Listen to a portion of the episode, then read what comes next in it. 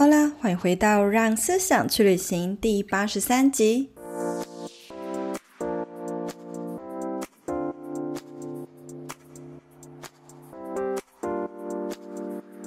二零一九年，我成立了 PPCC 创作者爆米花计划，这是一个凝聚中小型的内容创作者一起交流玩内容的社团。从第一年呢，就开启了疯狂的 IG 直播接力赛，而今年当然也不免俗的延续这个传统。今天这集则是收录了我的第一场直播，邀请到了营养师 Liz 一起聊聊师字辈的下班生活该怎么安排，以及关于斜杠人最容易忽视的健康问题，还有忙碌的我们该如何兼顾饮食健康和身材。由于这场是直播现场侧录，偶尔双方节奏会不小心抢拍，但仍然想与你们分享这集精彩的内容，还请听众大家多多包涵。如果你是我的忠实听众，欢迎到 Apple Podcast 滑到最下方给我五星评论，和我分享为什么你喜欢这个节目，给予我更多持续做下去的鼓励和动力。谢谢你的支持，那我们就开始进入今天的话题吧。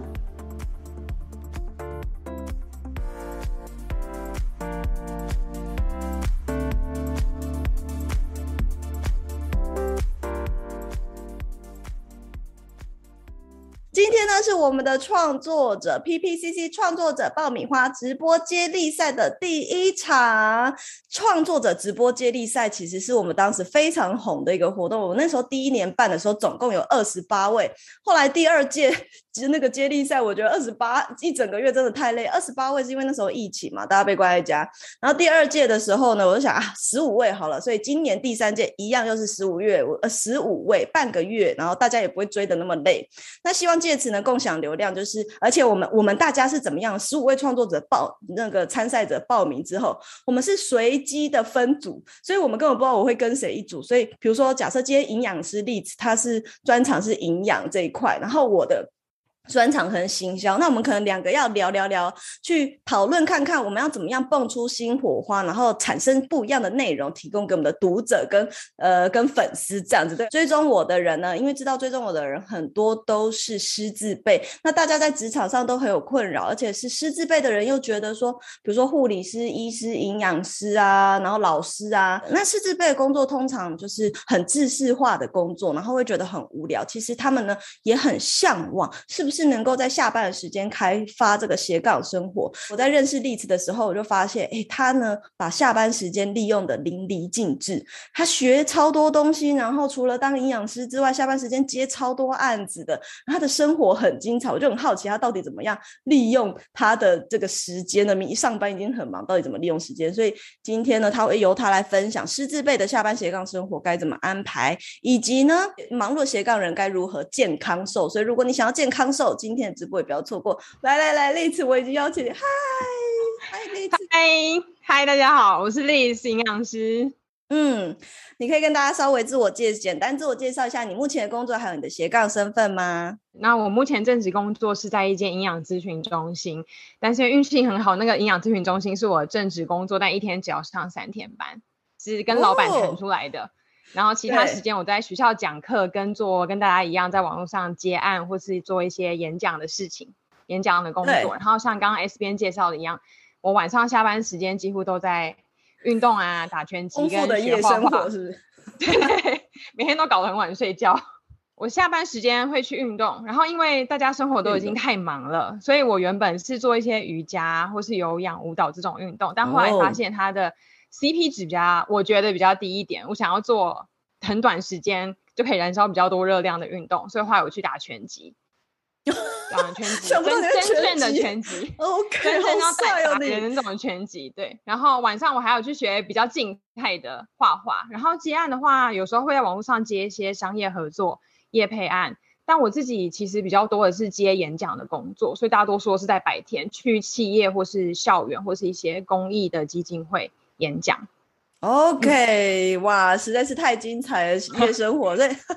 呃，在认识你之前，其实我就已经知道，在 IG 的创作者圈呢，有一大群的营养师都在经营自媒体。我就很好奇，奇怪怎么有差不多三十个起跳吧，都是营养师。所以呢，我就。想要趁今天的呃这个合作呢，顺便专访一下，为什么就是像营养师这样的工作，就师资辈工作感觉就很稳定啊？为什么还要创造另外一个斜杠身份呢？嗯、之前就是丽子有跟我分享过，他其实以前啊，他的工作超棒的，他以前的工作是台大医院的营养师，哎，是不是？嗯，对。那你为什么会放弃台大医院这个工作的高薪头衔？为什么会想要离开？有没有？就是一个小故事可以跟我们分享的，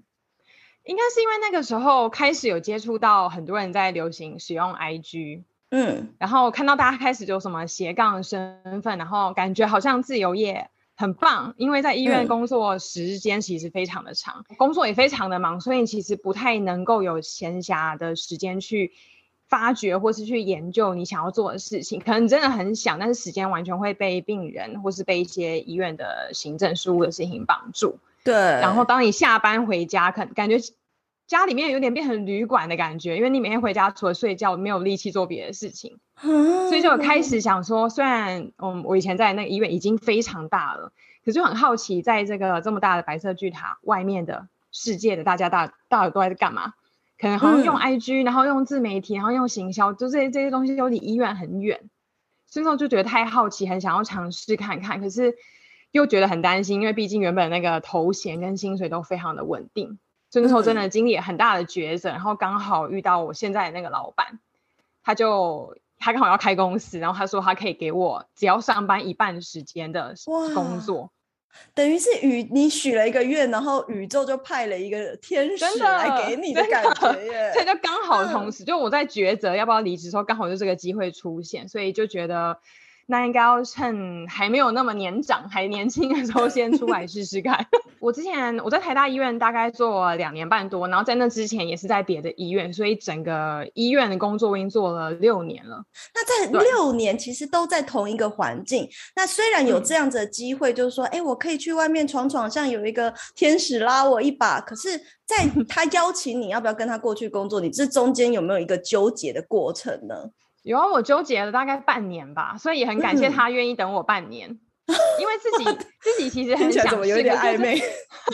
没有没有没有，那时候就想说很担心，怕出去会不会失败了，你就很难再回来这么好的职位，因为一定后面人会补上。嗯，然后身边的所有的长辈都会觉得公家机关跟大公司就是铁饭碗跟很稳定，为什么你要离开？真的是经历一番抉择，因为本来如果我可以持续在那个工作继续做下去的话，之后的薪水是非常稳定，不管你的表现如何，你一定都会有固定的加薪，然后固定的公家机关的福利等等的。但那时候就怕说，如果我现在不勇于做出踏出去的这个选择。如果我四十岁时候后悔，我觉得四十岁要再离开原本的舒适圈去做一个新工作更困难。那不如我现在离开，万一我失败了，我四十岁，我因为我已经在医院工作一段时间，我还随时还可以再回比较小型的医院上班，应该都还有机会。就觉得不要局限自己，尽可能的去做，不然现在如果委屈自己，我觉得以后就会委屈整个人生的生活。所以就才提起勇气，决定跨出这一步。好像就是营养师这个工作，在师字辈的圈子里面，算是比较不受重视的。然后你也有分享过，好像薪水其实也跟比起其他师字辈来讲，也没那么高，是吗？嗯，就没有当初小时候想的那么高。小时候把钱想的太容易了，是是，长大才发，因为我是国二就立定这个志向要当营养师。可小时候不晓得钱金钱这么重要，嗯，我们的这薪水应该讲说在医院里面算是薪水比较不高，可是主要也是因为我们不太会需要负担到病人的生命风险，然后我们也不用值大小夜班，嗯哦、所以虽然假日跟台风天你过年都要上班，但是不用值大小夜，所以我觉得相较薪水一定会稍微差一些些。嗯，然后加上跟所有其他医师人员比起来，营养师算是比较年轻的一个职业。我们是民国七十八年台湾才有这个职业的，所以目前为止才三十几年，所以大家应该是近年才比较常听说营养师，应该大家小时候都没有听过这个职业。对对，所以近年我觉得你们来经营自媒体，我才知道。对，我们就很努力让大家知道有营养师这么多人存在台湾里面。听起来就是说，师字辈这个工作虽然稳定，嗯、但是呢，其实你一直都知道，在这么稳定的工作状况之下，其实应该要去试着去白色巨塔外面看一看、闯一闯，还有什么样子的可能性。嗯、那刚刚前面例子就讲到，他下班时间就是哦学很多，还去跳舞、打拳击、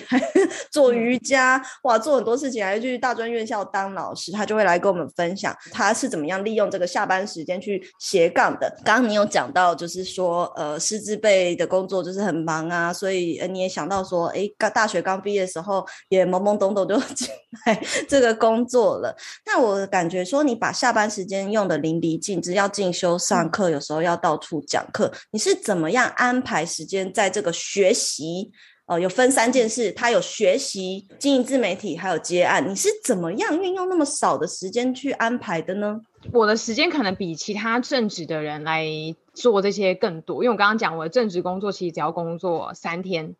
可能那三天的时间就是三天八个小时。然后我本来就是属于做事很有效率跟很快的人，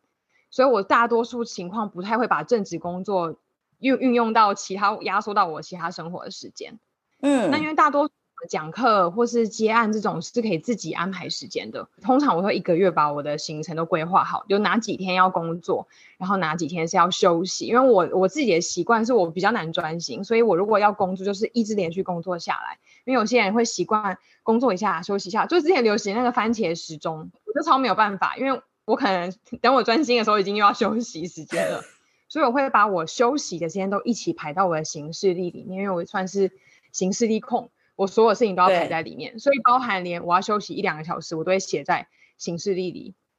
我到看到时间，我就知道说我这两个小时就是一定要休息，不管工作有没有做完，或是如果临时有来的案子，或是突然 IG 有人私讯我的粉砖等等，我这两个小时我都不会回，就是这是我的休息时间。对我来讲，我觉得这是比较好切割的。所以如果要学习的话，嗯、也会留一个很明确的时间，比较不容易被打扰到。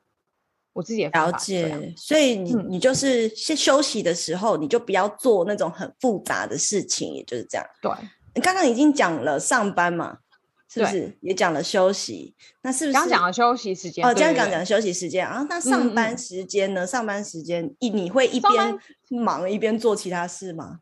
哦，上班时间如果是做一些行政事情，就是大家上班族最讨厌所谓的杂事。我一定都会边听 podcast 边做，嗯、或是边听学习型的 podcast 跟 YouTube，因为可能因为忙碌习惯，所以我本来就是可以边做事。因为那些大家所谓的杂事，我觉得你会叫他杂事，表示这件事情对你来说是非常繁琐又无聊的，其实不太需要耗到专业的脑力。所以我觉得这个时候其实耳朵就是可以拿来听学习型的 podcast。有些人会可能会听音乐，嗯、可是我觉得音乐是对我来讲，它是拿来休息用的。所以那个时候你就可以做一些很冗长的，一直打字啊、填表格的东西。可是耳朵应该我一整天可以听个一两集，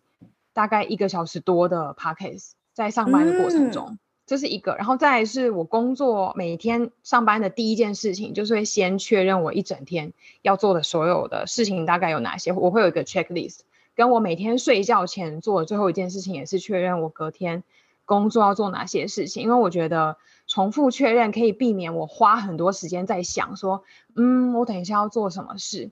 因为我以前刚工作的时候，发现有很多人一整天花很多零碎小时间在想，那我现在要先做哪一个？不是我现在要干嘛？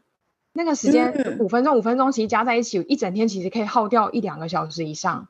是很很费时的，我觉得。所以每天把自己的工作清单列清楚，然后善利用那些琐碎的时间，然后听个。呃 Podcast 去偷学东西呀、啊，等等，我觉得是很方便的。然后再来就是中午的时间，如果不太需要跟同事社交的时候，就是一样是看 YouTube 的一些学习型的影片，或是自己看书。哇，中午时间你也不放过啊！如果中午时间我都会拿去跟同事聊八卦。应该想说要看跟有没有什么需要社交，因为我觉得同事每天都相处，有时候甚至需要社交，可有时候大家很忙。如果你刚好那天可以一个人吃饭。因为我之前曾经有一度，就是那个月大家都非常的忙，然后很多人都在病房，然后那个月刚好我自己中午是可以好好坐下来吃饭的。每个、嗯、呃每天中午大概看大概四十分钟的书，是一个月就可以看一两本左右，边吃边当边看书，嗯、你就可以少掉我下班时间回家，然后还要再看那些课外读书的东西。那所以听起来就是你现在有分，哎，上班时间你会还会进行输入的动作，因为我觉得，嗯，呃，像我你是做创作的嘛，我们都是创作者，我们创作者其实看起来好像只是发发贴文、做做社群，可是其实这都是一个输出的状态，所以在上班也是一个输出的状态。我们要如何能够在输入与输出之间 balance，变得说我们要很淋漓尽致的运用各种时间。所以你一边听 Podcast，这也是算算在输入的部分。好，那刚刚有讲到，就是上班他会利用通勤啊，还有处理工作的呃一些空闲时间，同步进行输入。对，听学习型的 Podcast，然后还会安排时间。刚刚有同学问你说，那你呃规划这个行事历、安排时间计划，你都会用电子还是纸本？你会怎么做？哦，我都用电子的，我都用手机。从我有智慧型手机以来，我都用手机，因为我觉得修改比较方便。因为路上我突然想到事情，我也可以记。手写是高中的时候才有手写，长大就没有了。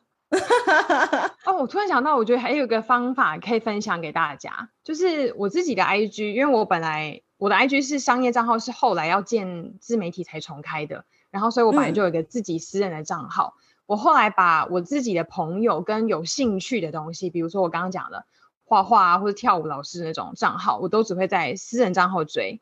可是我商业账号专门就是追一些，比如说 SBN 的 IG 经营啊，或者什么财经啊，就是很知识类型的。因为我觉得这样对我来说，你比较不会在滑性休息的时候突然滑到工作的东西，然后你突然又被工作带走，没办法好好休息，或是你明明在滑工作的东西，突然又看到个什么美妆，然后又被带走情绪。对对，所以我觉得私公司两件事情我是分比较开的。诶，就很常有人问我说，那如果他要经营自媒体，他要不要用私账转公账？其实我自己本身也是跟你一样，我喜欢私账跟公账分开来，因为私账我想看的东西不一样，嗯、公账我想看的东西不一样。对对，所以大家也可以用这个方式去划分自己所谓诶休息想输入的时候开哪个账号，想想要休闲、嗯、只想看民音的时候开哪个账号。对，OK。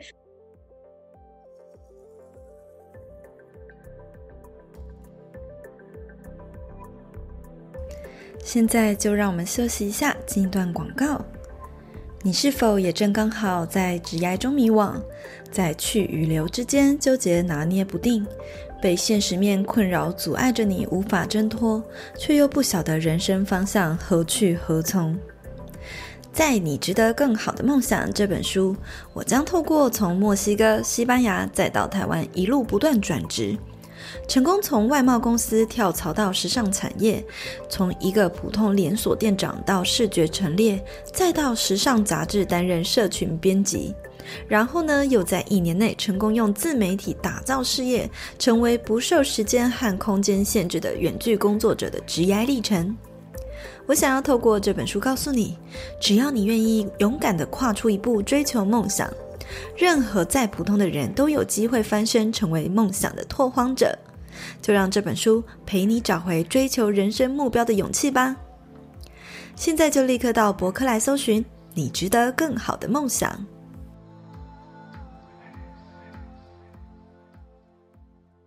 好，那你刚刚已经区分了上班跟休息这两个时间，你会怎么做？嗯、那再来还有一个很重要的，就是大家最可以规好好规划时间，就是休假日。假日时间你会怎么安排呢？嗯、假日时间其实营养师比较辛苦，应该所有医师人员都是，就是政府法规有规定，我们每一年还要跟大学生一样去修最新的什么医学知识。所以一整年的六日里面，应该有、嗯、可能有将近四分之一的时间，我们可能都在上课。所以本来就是被半被强制一定要去进修。Oh, 对，对。然后，所以我大概如果一个礼拜休两天的话，一定是有一天是要学习型的。就算我没有要去上那些营养师的课程，我应该可能在家里面，我也是去研究一些自媒体经营的东西。因为自媒体对营养师来说是。完全学习路程中是没有经历到，不管是做图啊还是行销等等，所以就算有两天、嗯、如果都不用工作，也都不用去上政府规定的课程的话，也会我一定会留一天来学，然后一天就是我刚刚讲全部都要休息跟放假。哦，所以你假日反而反而没有什么就是规划太多输入的工那个行程，是不是都是拿来休息？嗯，因为我觉得希望就虽然说现在算是半自由业，但是我觉得还是要给自己有上下班跟休假的感觉。其实我刚离从台大离职的时候，那时候我几乎每一天都在研究自媒体的东西，可是我会发现这样太、嗯、太把工作跟生活融入在一起，其实久了很很内耗。你就突然就没有东西可以再分享，oh. 觉得其实蛮辛苦，真的是需要沉淀一下自己，然后可能下个礼拜你刚刚说现在半自由业的状态，是因为呃你的工作是可以自由安排吗？还是什么什么？就是我只有三只有上三天班啊，其他四天都是我自己安排的时间，欸、太爽了吧，太爽了。Oh, OK，对，所以其他、嗯、其他天你你只要那一天没上班，你就会希望如果没有去上课，就是好好休息这样子。对，只是因为大多数都还是有很多演讲工作，所以还是会排满满的。一个礼拜真的、嗯、真的休假应该也是一天半左右，跟一般上班族差不多。嗯其实每个人适合你们自己的呃时间分配是不一样的。你们听到这边可以共用的一个时间管理的点，就是去区分你的时间区块，把它分作三块。第一个是你上班的时间，你可以用这上班时间同步做什么？那他刚刚有分享很好，就是同步做一个简单的输入的动作。再来另或是零碎时间，你也可以做简单输入。再来你可以划分上班，再来是休息，可能中午休息时间，呃，通呃。连续的时候，呃，没有固定的时候，你就是真的一般的休息时间可以做什么，然后再是完整的一天假日，你可以做什么？那你不一定要跟例子安排一样，你们可以区分，先区分这三个时间区块，然后按照你自己就是的 tempo 去安排你的时间。对啊，线上有蛮多人呢，应该也都是。呃，那叫做什么？时间规划是有难度的。那原因是什么呢？嗯、因为现代人啊，我们大多数的年轻人其实从在学时期就有多元身份。嗯，像我们两个也都是很多事情啊。诶，我一边要经营自媒体，嗯、我有两两个 podcast 节目，然后呢，还有就是要做自媒体社群顾问啊，然后还要开课教大家怎么经营社群啊等等。嗯，像丽慈又要做这么多事，在这种情况下，我们很容易。嗯就是遇到就是使我们变得不健康，或者是容易发胖的生活习惯。尤其越忙碌现代人，其实越吃的越不健康。那你觉得有哪些生活习惯是像我们这种忙碌的斜杠身份的人应该要小心的呢？你可以盘点几个，让我们注意一下。我们大家来看一下自己中了几个，好不好？我猜大家应该会中蛮多个。第一个应该就是大多数的人几乎很长时间都是坐着。做事生活，嗯、因为我们用电脑跟用手机，应该很少人在家里是或者在公司是站着用电脑。然后我们白天的时候上班，然后下班回家又要处理自媒体的东西，所以一整天几乎都是与电脑为伍。嗯，所以应该大家走路的时间应该少非常多，对。然后甚至为了要压缩时间，所以你可能出去搭大众运输的机会也很少，开始改搭 Uber，改搭计程车，或者自己开车。嗯所以一整天基本上都没有什么在走路，所以别说肌肉流失了，你看热热量囤积在屁股跟肚子上就已经非常多哦。我就是肚子在胖的那个人。对，女生很容易。然后第二个就是因为忙到忘我，所以就会忘记吃饭。通常可能都是忙了一整天之后才意识到说我现在很饿，然后就饿在一个不是吃饭的时间点，然后就在跟营养师说。嗯我怎么现在找不到东西可以吃怎么办？我只剩下素食店，只剩下超商，只剩下咸酥鸡。你怎么听起来好像我跟你说的事情一样？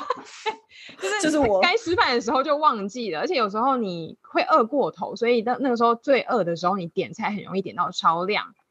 然后点到超量，你如果没有吃、嗯、吃完，就会觉得说我都已经斜杠那么努力赚钱，然后这样太浪费食物，我一定要把这餐硬吃完，然后就会多吃到很多过多的热量。这两个我觉得是最常见的。然后第三个，我觉得是去年 work from home 开始，很多人发生就是会忘记喝水这件事情。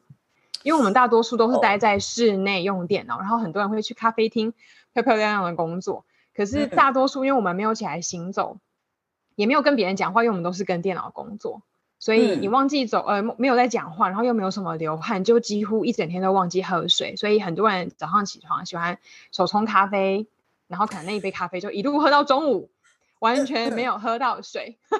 我我觉得我中了好几枪，我现在连中三枪。每我，我每天看那个大家很多创作者的 IG 线动，大家每天早上都在喝那个手冲咖啡，我就觉得大家好像比起喝水更重视冲咖啡的那个仪式感。对，因为这三件事情非常的生活化，而且是健康最影响健康的三件事情，然后很基本，可是因为大家太忙，然后完全都忘记。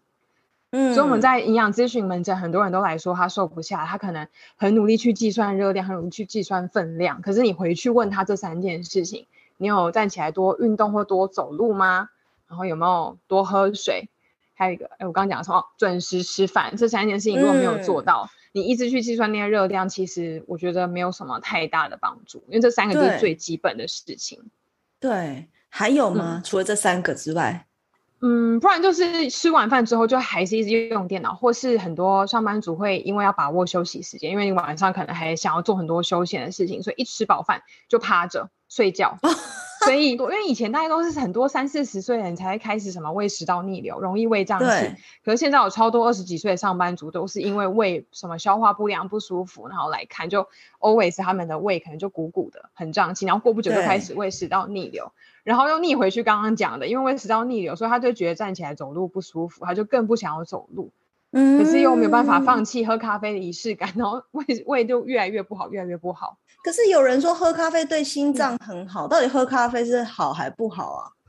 应该说喝咖啡是好的，应该是你刚刚讲，可能对心脏跟它里面还是有一些营养素，但是任何好的东西只要过量。就都它都不会是太好，对。那有些人可能本身的胃天生就没有太好的状态下，当然还是会建议你可能还是要吃一点东西果腹之后再喝咖啡会比较好，嗯、让你垫垫胃。比较不会那么刺激。整理了三个重点，第一个呢就 是地雷，来大家中几个？我三个都中。第一个是做事生活，一直坐着，嗯，啊，然后呢就都不起来动，所以你就会局部肥胖很严重。第二个呢就是忘记喝水，一整天一直喝咖啡，哎，那个人就是我。嗯、第三个是不准时吃饭，哎，我真的耶，嗯、可是。我在过西，我我就我都会说我在过西班牙人生活，因为西班牙人的中餐是四下午四点，然后晚餐是晚上九点，我就是过西班牙人生活了。没有，应该说我们吃三餐没有一定几点要吃早餐，一定要吃午餐，哦，只要是你自己的时间点都是可以的。不然有些人上大夜班，嗯、他的早餐可能是晚上十点。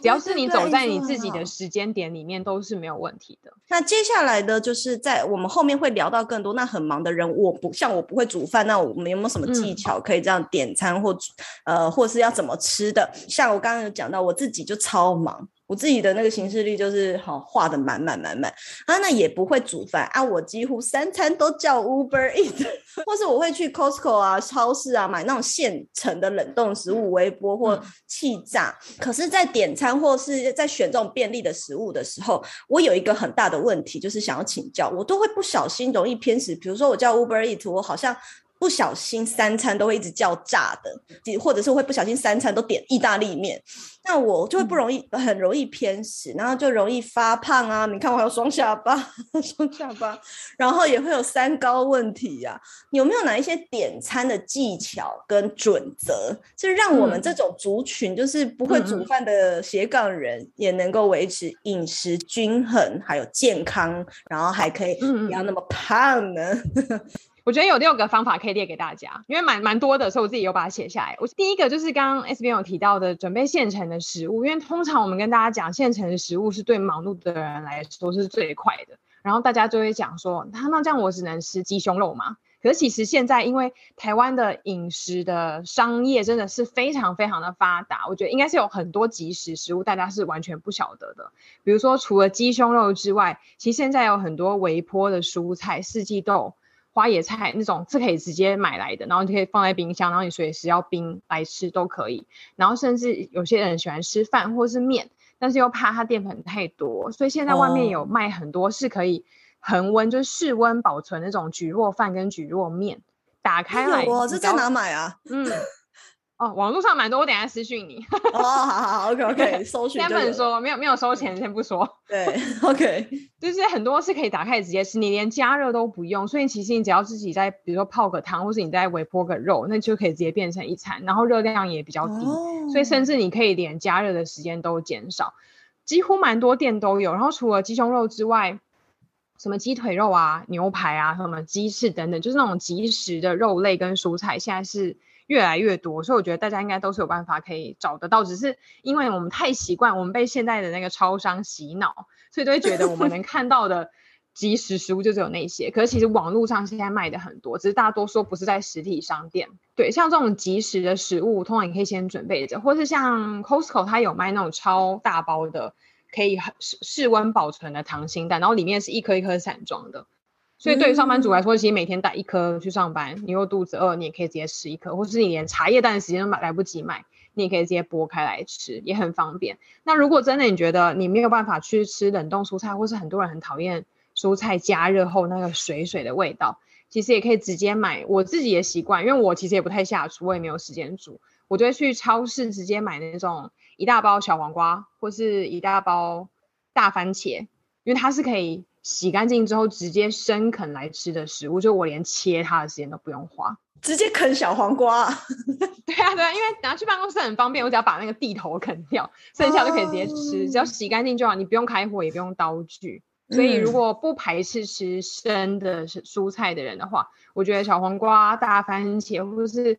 有一些人敢吃甜椒、青椒，那些都是很方便，可以直接随身携带，然后带去办公室，或是自己准备在家里面吃的。所以你如果是租屋的人，你没有办法开火，其实也都是可以随时准备。哎，那你这样子直接啃着吃，你会调味吗？嗯、还是就真的都不调味？像台中人就一定要吃东泉辣椒酱，他可能我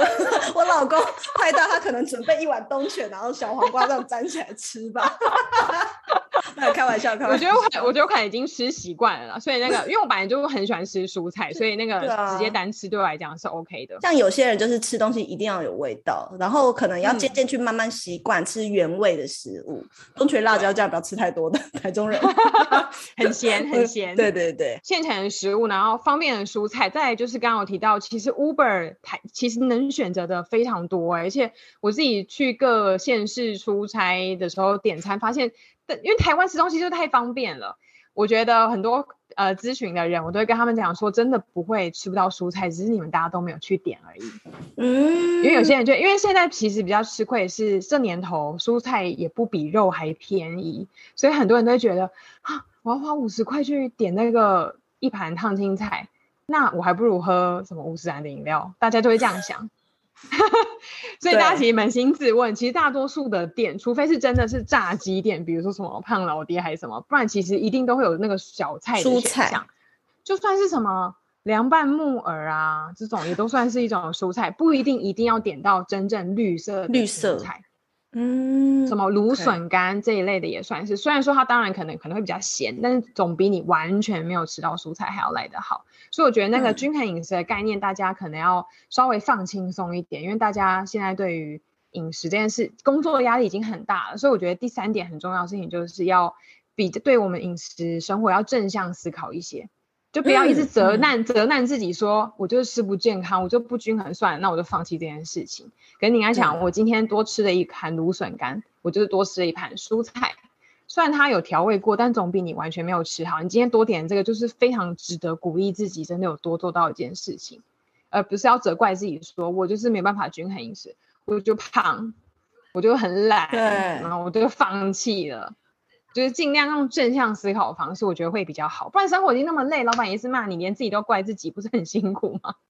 嗯，对对对，没错。第四点，我觉得可以试着改变用餐的顺序，因为大多数台湾人吃东西的习惯就很喜欢菜跟饭扒在一起吃，或是肉跟饭扒在一起吃会比较有味道。但通常我们都会建议大家，嗯、如果可以的话，尽量先，如果你是很少吃蔬菜的人，就建议先吃菜，再吃肉，再吃饭。但如果你是肉是很少的，因为有些人是不太喜欢吃蛋白质，所以肌肉量是很少的，那就会先鼓励先吃肉，再吃菜，再吃饭。因为通常其实按照这个顺序吃，蛮、oh. 多。其实大多数的女生其实吃到后面饭都是吃不太下的。可是你如果同步菜一口饭一口菜肉一口饭一口这样吃，很容易其实整个便当就会瞬间吃完，然后你会很胀，你会吃到过多的分量。因为我觉得我想要平均，嗯、就是我想要 让他们就是公平被我对待，就是不然我先吃饭好像对不起肉，先吃肉又对不起饭。我吃红白汤圆的时候也一定要一颗白色一颗红色。对，因为我，我也是觉得是公平性的问题，然后想要混在嘴巴里吃吃看。嗯、可是其实那样子吃，就是你会让自己无意间吃到过多的分量，尤其是在你很饥饿的状态下，哦、如果你前面。对，如果你前面忙了很久，你已经过了一餐没吃，那个时候你最饿的时候，你就会吃到过多的量。但你如果可以按照这个顺序吃下来的话，其实会发现，等你吃完肉，可能饭你吃剩下的一半，其实也吃不太下。一个是真的吃饱，另外原因是因为它没有酱汁配饭，就没有那么好吃。嗯嗯，你觉得放着发现，哎、嗯，其实我这样好像也可以吃得完。对，所以之后如果是人真实的人去便当店买便当的话，通常还会跟老板说：“那你少给我一点饭之类的。”然后老板肯定多给你两片菜。总之，就淀粉放在最后。所以如果是去吃早午餐店，就是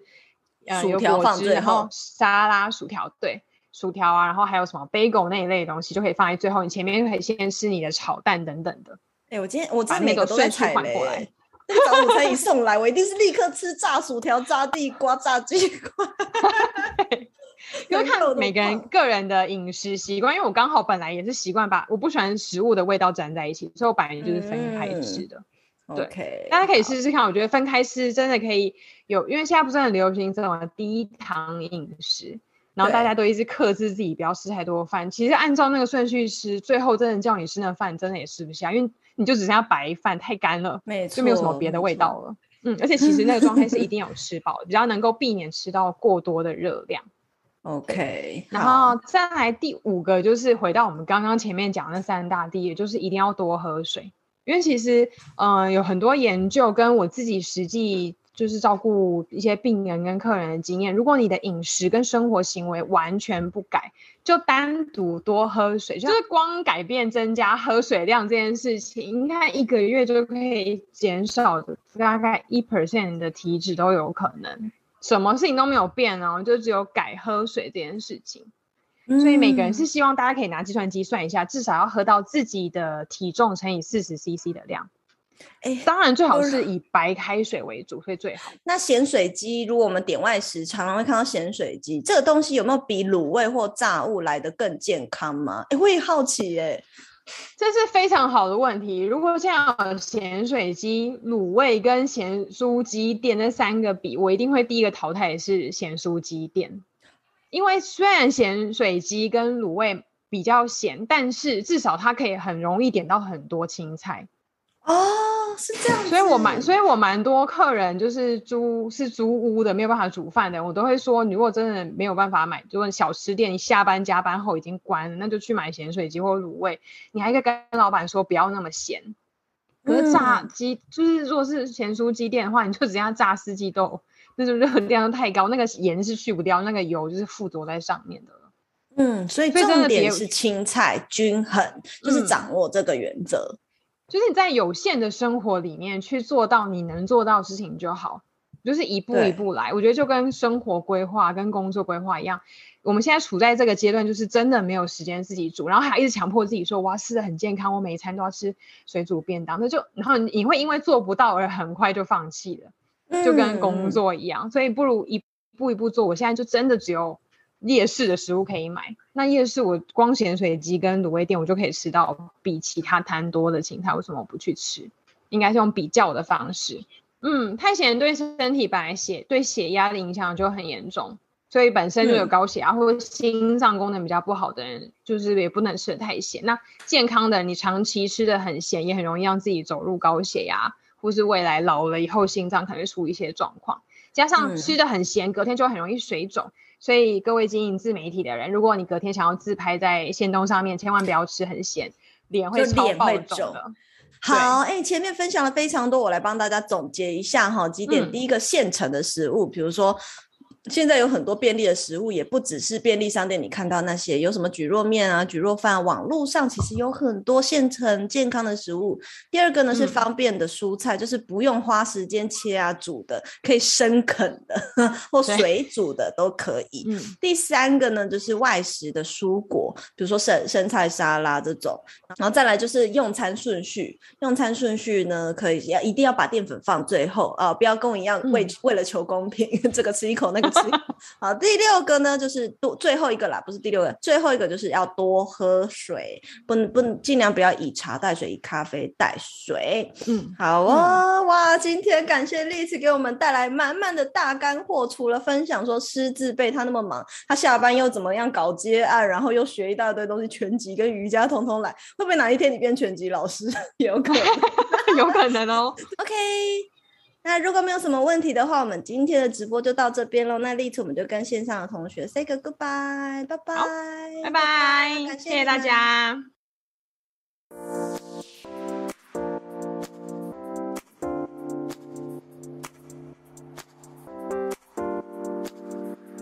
谢谢一直听完到最后的每一个你们。喜欢这类的内容，记得按下订阅追踪，都是支持我继续创作的动力来源哦。